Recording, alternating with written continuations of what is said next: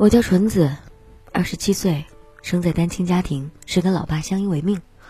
从小啊，老爸对我娇生惯养，好像没有我得不到的东西。就这样幸福的在温室里生活了二十七年，谈过两次恋爱，就连每次分开，似乎心里也没有太大的浮动。直到我遇到了他，认识他，爱上他，我的人生轨迹一切都变了。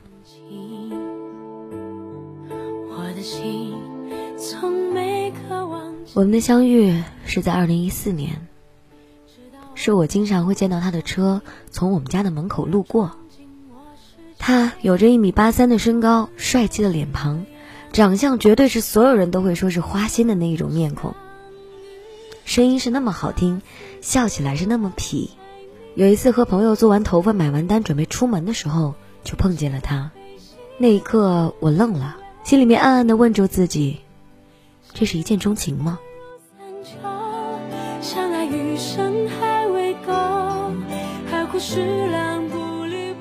在我的印象当中啊，男生都是围着我转。遇到了喜欢的人，我不知道如何会有交集，也不会主动去要电话，因为从来没有追过一个人。就这样过了好久，我再见到他。是跟他有一次在十字路口，我们并排在等红灯。那天我刻意的摇下车窗户，看向车里，而车里的人在抽烟，所以窗户也是开的。也就这样，他发现了我在看他。我们对视了三秒，绿灯亮了，他开车走了。我很清楚的记得，他的眼神是多么的不屑一顾。可是我必须要承认，我被他吸引了。第一次见的时候就深深的被吸引了，心里默默的鼓起勇气，告诉自己，下次见到他的时候一定要问到联系方式。可就从这一天开始，我再也没有见过他。有时候我会开车到大街上转悠，就是想给自己一个机会，一个认识他的机会，碰到他的机会。几个月过去了，都没有结果。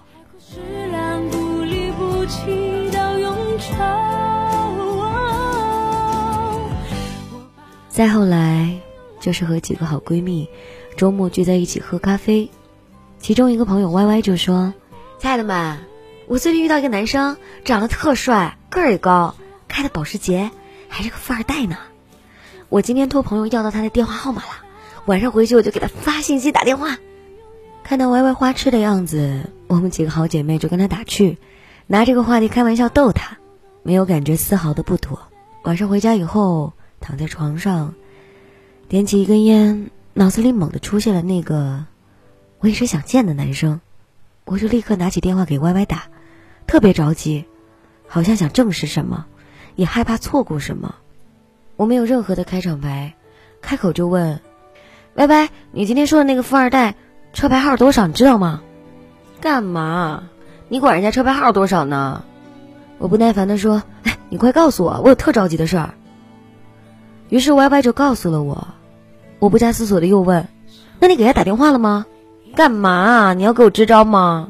我刚洗完澡，还没来得及打呢。”我呼了一口气，心里好像放下了什么，马上又特严肃的跟 Y Y 说：“亲爱的，你能不能把他的电话号码给我？”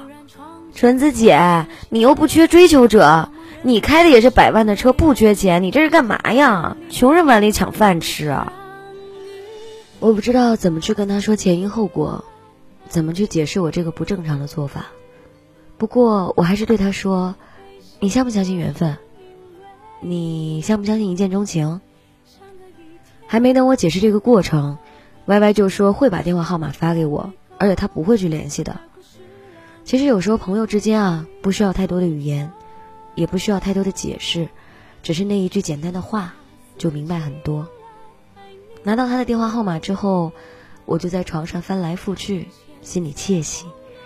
这种感觉啊，要比中了六合彩还要爽。雪花在为你开，祝福随风红叶飘来，至死不渝永远。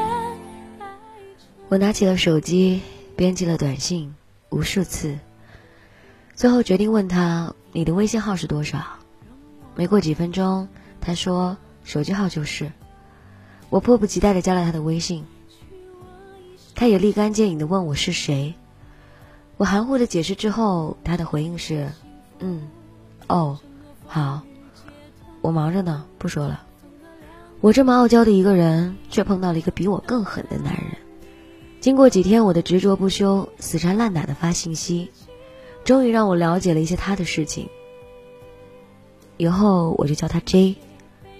我们也互相去了解对方的一些感情啊、家庭、事业。每天我都会抱着手机等他给我发信息。他的语音我反复听了好多遍，暗暗的提醒他我是喜欢他的。他应该也是感觉到了我喜欢他，他就把我介绍给他的好朋友 S。他的介绍让我无力拒绝，于是 S 就对我展开了疯狂的追求。可是我爱 J 啊，反而让我更加执着。我每天都会汇报我在做什么，S 跟我的聊天记录。可是 J 对我永远都是冷冷的，并不在乎的样子。不过，就算是一座冰山，也有被太阳融化的那一天。我就是那个太阳。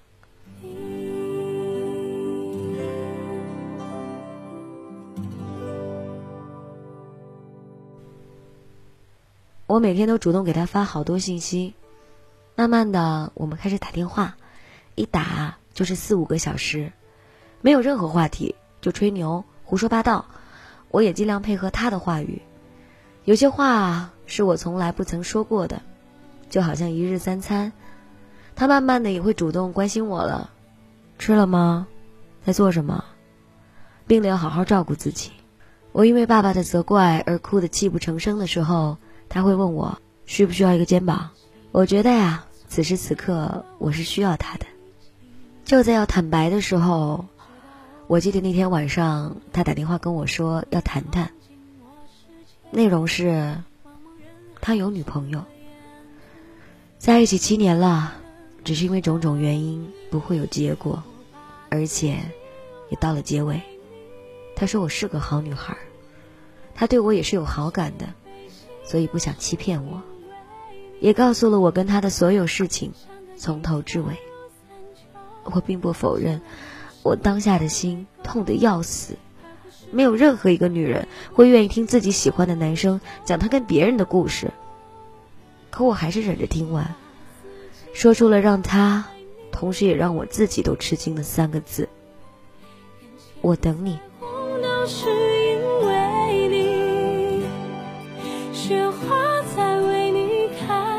也就是因为这三个字，我只得到了星期一到星期四的时间。星期五到星期天，我是不能出现的，我也不能主动给他打电话。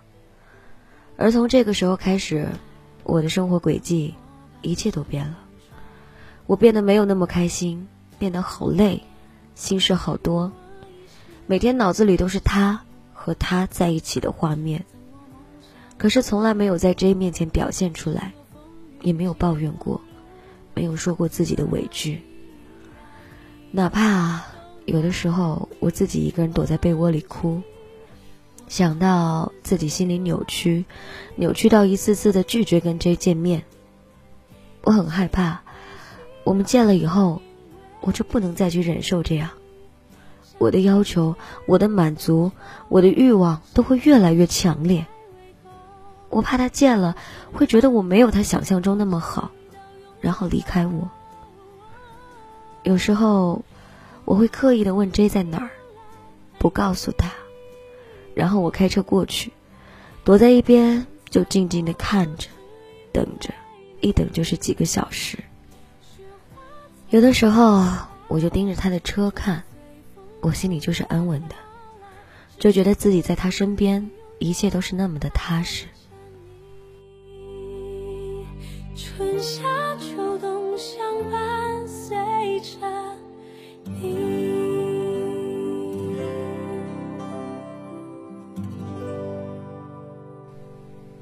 后来。我的姥爷去世了，因为我的生活里只有奶奶、爷爷、爸爸，对“姥爷”这个词比较陌生，但毕竟是亲人。我纠结要不要去，最终要决定让 J 陪我一起去。而那天他在打牌，我问他：“你明天忙吗？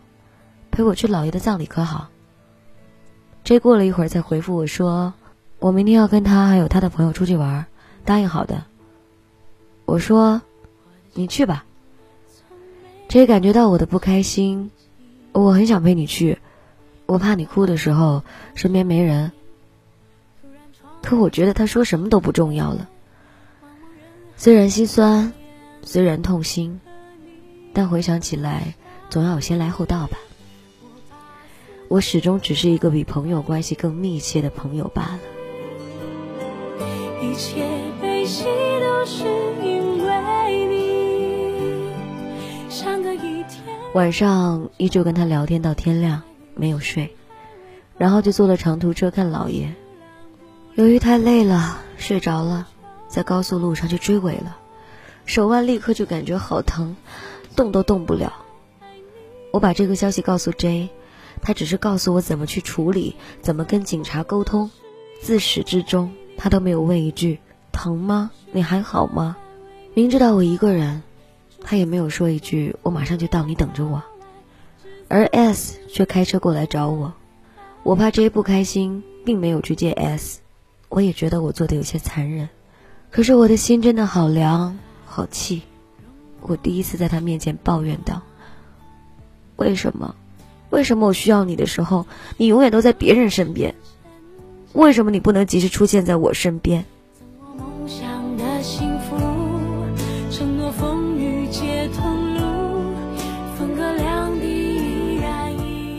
感情里总会遇到一些挫折，遇到一些拉扯。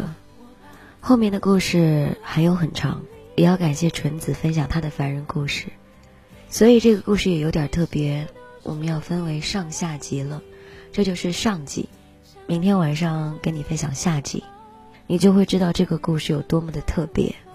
所以明晚继续讲给你听，记得要收藏凡人故事哦。